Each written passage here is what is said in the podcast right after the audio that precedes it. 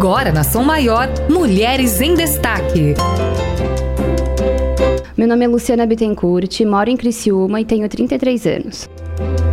Eu escolhi ser bombeira comunitária pelo fato de é, superar um, um medo na vida que eu tinha que era o medo da morte. Eu não poderia ver um caixão, eu não poderia passar na frente de um funeral, que eu passava mal, eu ficava branca. Então eu precisava de alguma coisa que me impactasse na vida para eu poder superar esse medo. Aí uma vez uma amiga falou que os bombeiros estavam abrindo inscrições para fazer uh, curso de bombeiros comunitários e então eu fui até a, a sede do bombeiro em Sara e conversei com o sargento.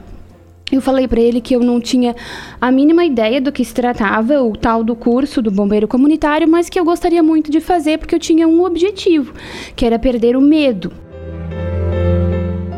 Eu sei que eu entrei para a escola de bombeiros comunitários, eu fiz seis meses de escola e enfrentei muita coisa lá dentro e muitos, muitas regras que, que fizeram mudar a minha vida e a vida dos meus filhos.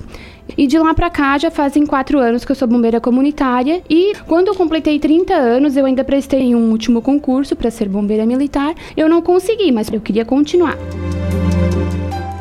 Então, logo em seguida já veio o concurso do SAMU, daí os meus colegas é, começaram a, a, me ajudar também nas ideias de fazer concurso. Falei assim, ó, oh, Luciana, por que, que você não faz concurso para o SAMU para condutora? Porque você tem a carteira categoria AD e você pode, né, dirigir ambulância. Aí então eu fiquei três anos tentando concursos e agora em julho do ano passado uh, o SAMU da cidade de Lauro Miller acabou me chamando para assumir o cargo de condutora de veículos de emergência e urgência.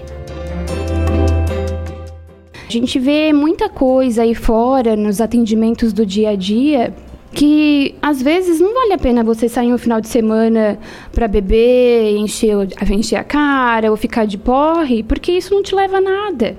Porque é muito triste você chegar numa ocorrência, por exemplo, e ver que a pessoa que, que fez toda a tragédia, ela simplesmente bebeu uma noite inteira. E daí você vai atender na madrugada e o outro que foi lesado, que não tinha nada a ver com a história, uh, por conta de uma irresponsabilidade de uma pessoa que bebeu, que saiu com os amigos e, e foi isso a questão da mulher, ela tem que conquistar muito seu espaço ainda, né? Por exemplo, eu, eu sou condutora socorrista no SAMU e quando você chega numa ocorrência com uma outra técnica que também é mulher, eles não querem acreditar que sou eu que estou dirigindo a ambulância, né? Eles olham e falam assim, mas cadê o condutor da ambulância? Não, a condutora sou eu. Assim, ah, mas você dirige a ambulância? Sim, sou eu, dirijo a ambulância. Então eles ficam impressionados ainda nos dias de hoje. Ah, mas eu nunca vi uma mulher dirigir ambulância.